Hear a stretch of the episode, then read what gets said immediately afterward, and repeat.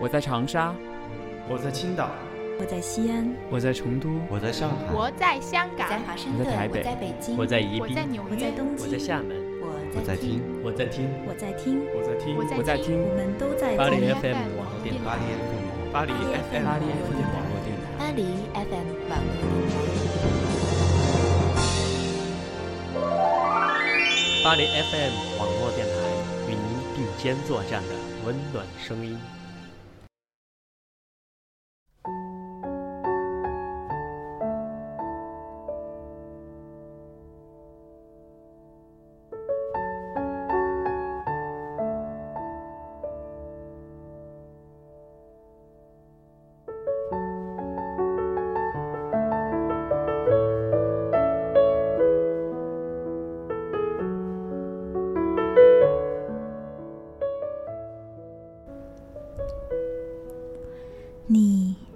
的吗？那天你走在异乡的石板路上，蓦然回首，看到一米阳光，只那一瞬的光景和刹那间些微的暖意，便仿若穿越千山万水，回到熟悉的家乡。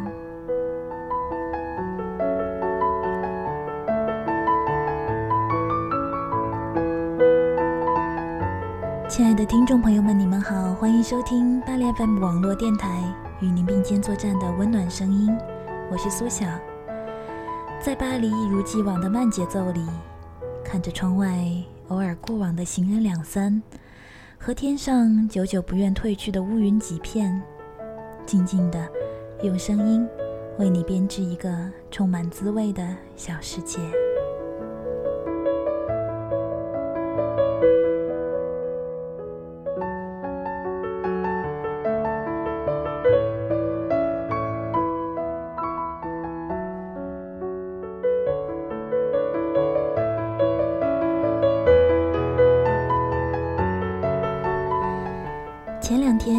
大大和第一夫人空降巴黎，着实让这个略显平淡的城市增色不少。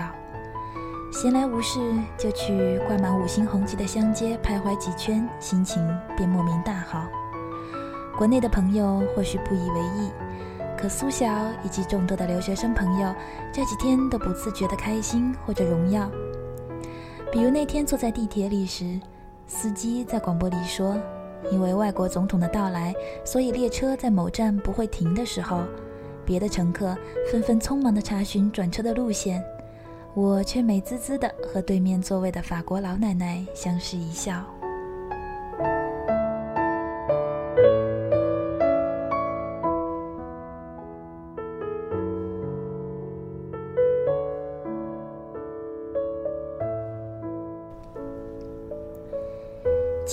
国内上大学的时候，当时看到几条在英国的中国学生为了中国的名誉而不卑不亢的新闻，心想留学生的生活真是可以用 “struggle” 这个词来描述。本身要克服自己生活学习的各种问题，万一外部环境不顺心，还要考虑到国别的各种问题。后来苏晓自己来了法国，成了一名留学生以后，虽说没有想象的那么困难和辛苦。但是也有很多事情要重新学会去做，有很多问题要自己想着解决。不过那些困难过去以后，回想起来才会发现，那是一份多么宝贵的收获。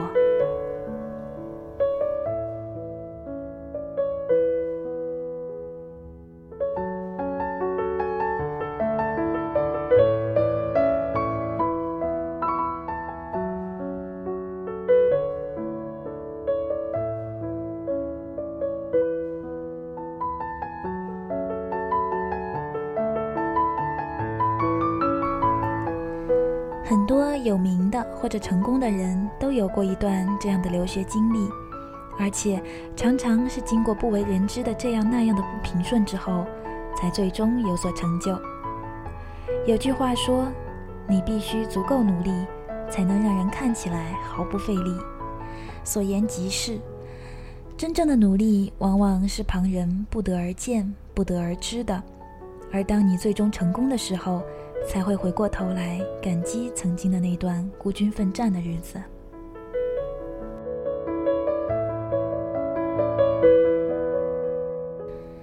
在这一方面汤唯应该是一个经常被提到的名字。不管是因为色戒有很多人不喜欢她或者因为北京遇上西雅图又有多少人喜欢上了她作为一个不卑不亢的女子在人生低谷的时候独自一人在英国留学谋生计的日子，是成就他今天气质和气场的重要阶段。下面苏夏来分享一下汤唯谈及自己在英国留学旧时光时的内容。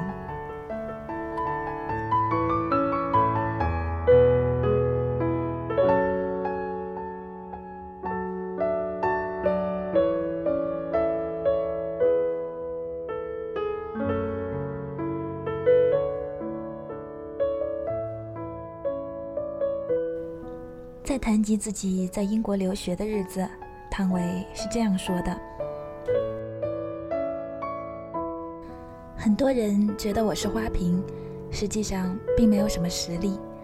我有自己的底子，而这些底子长久以来被大多数人忽略了。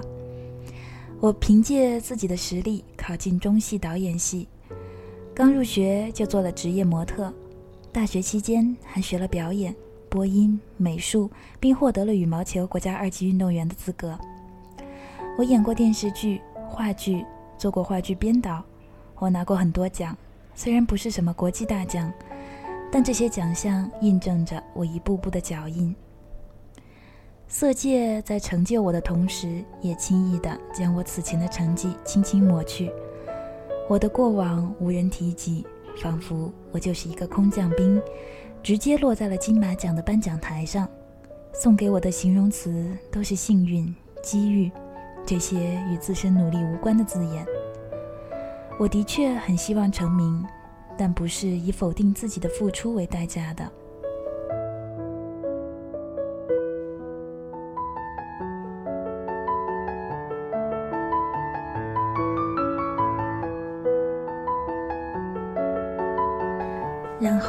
我被封杀了。我很冷静地盘点大红大黑后的收成。金马奖最佳新人奖，某化妆品广告代言，花瓶，一脱成名，过火表演，对青少年有不利影响。我就像上证 A 股，疯狂地冲到了历史最高点后，稀里哗啦地崩了盘。我选择出国一段时间，不是逃避什么，只是不想有人喋喋不休地追问我未来的计划。在我看来，未来不是说出来的，是做出来的。我去了英国，带着全部身家，色戒的片酬五十万，广告代言费八十万。签合同时说好代言费是六百万，可新广告没播几次就被叫停了。虽然我可以坦然地将这六百万税后的四百八十万据为己有，但君子爱财，取之有道，我最终还是退还了四百万。出去之前，我不知道要在国外待多久。也不知道这笔钱能用多久。我不发愁，我觉得我一定能让自己过得很好。我本打算找个学校教书，去了才发现很不现实。首先，英国的艺术院校对学生的基础要求很高，雅思成绩都要在六点五分以上，托福至少也要在一千五百五十分以上。我的英语水平远达不到可以被录取的要求。其次，英国学费很高，哪怕是伦敦艺术大学这样的公立高校，对于正规录取的学生收费也在每年一万英镑，对于我这样的自费生，则是三万到四万英镑。我掂量了一下钱袋，打消了自费就读的念头。接下来，我找了个语言培训班，专攻英语。我的目标是以好成绩争取到全额奖学金。我打听得很清楚，伦敦艺术大学的最高奖学金是每年一点八万英镑。有了它，不仅可以免费上学，还能从中赚到所有生活开支。之后，我开始考虑经济问题。手里的钱在国内可以买一套房子，外加一辆车子，可在英国不过是一个白领的年薪水准，而我还不知何时才能有赚钱的机会。所以，我不想动用这点老本，而我知道，只要一个人肯开动脑筋，就肯定会想出两全其美的办法。我在大学学的两样东西派上了大用场：美术和羽毛球。在英国，街头艺人是一份很有前途的工作，只要有一技之长，且可以在街头展示出来，就能获得回报。我的第一次卖艺是做街头另类时装秀。我用旧报纸撕出大概衣服的样子，再用大头针别在身上。我穿着纸衣服站在街边，面前摆个帽子，就开始营业了。为了配合时装的色系，我铺了厚厚的粉，画了个类似日本艺妓的妆。看我造型奇特，创意新鲜，不一会儿。路人就开始热情地投币了。我腰里别着 MP3，塞着耳机听英文歌，姿势摆累了就换一种。在路边站了两个小时，我有了二十六磅五十五便士的收入。在英国人眼里，任何与创作有关的行为都被视为艺术。我用油彩在脸上画出京剧脸谱，有钱收。拎一桶水。用海绵做的毛笔在人行道上写书法，有钱收；搬一张椅子替路过的人画肖像，也有钱收。每天抽出两个小时琢磨个点子，总能有几十磅的收入。而这些钱足够我每日的开销，这些钱也能让我在英国的日子渐渐不那么拮据。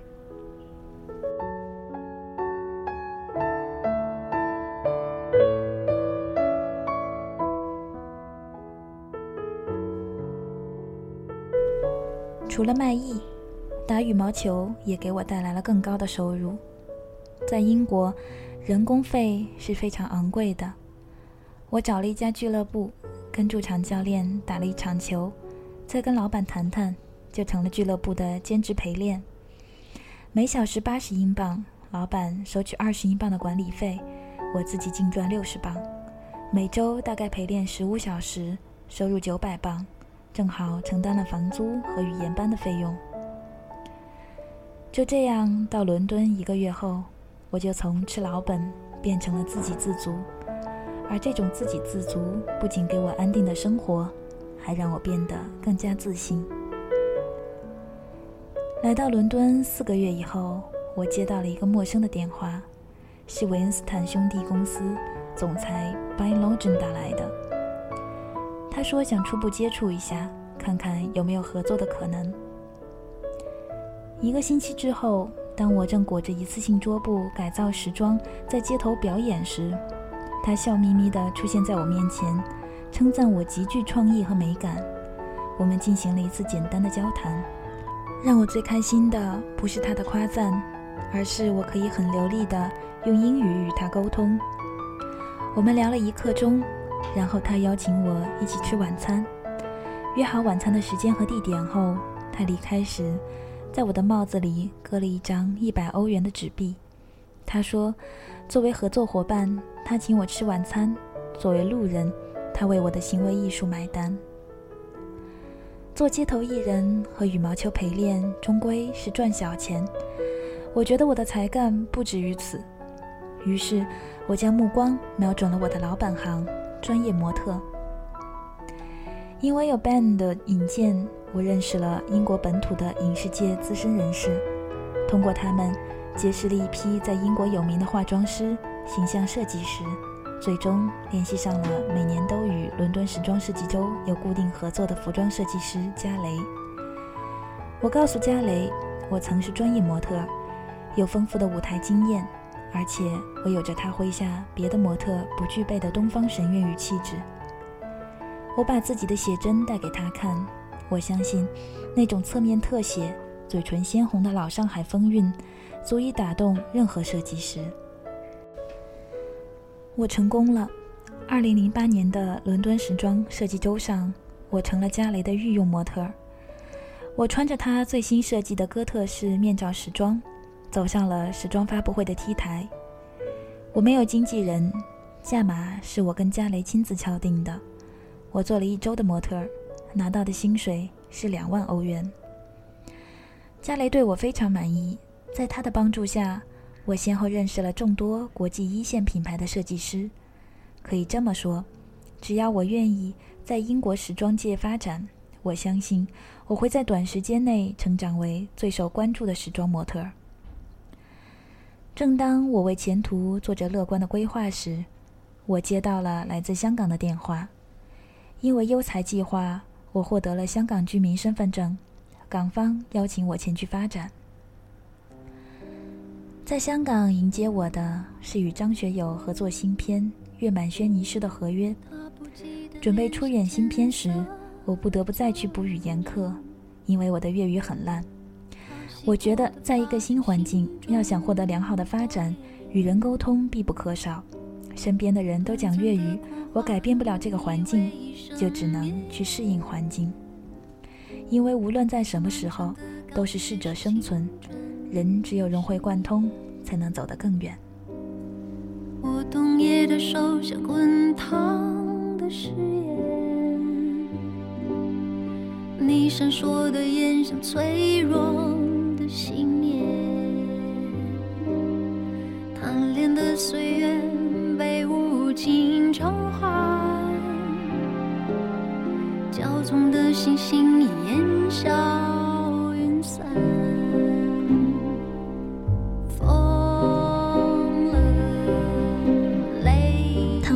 学经历中有值得每一个人学习的地方，不管是认准目标后坚持不懈的努力，还是落落大方为梦想无所畏惧的尝试。希望分享在这里，可以使在法国留学的朋友们有所启发，有所感悟，以此共勉。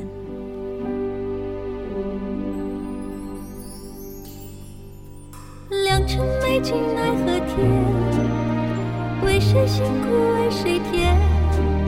这年华青涩逝去，却别有洞天。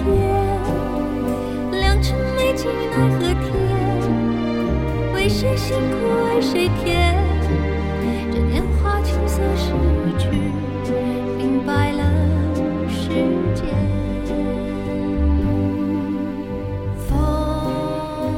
这首来自王菲的《致青春》。送给每一份正在努力的青春，或在他乡，或在本地，岁月短暂，各位且行且惜。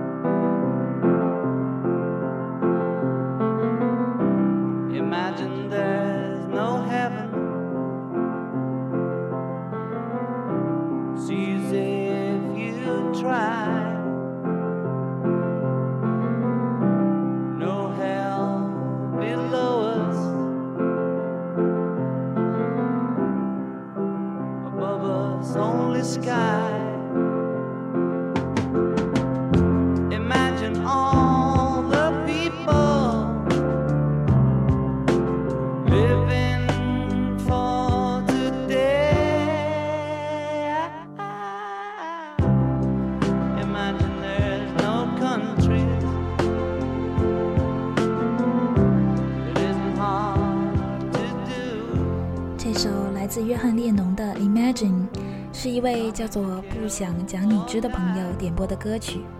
他跟苏小说，想通过这首好听的歌来表达希望世界和平的心愿。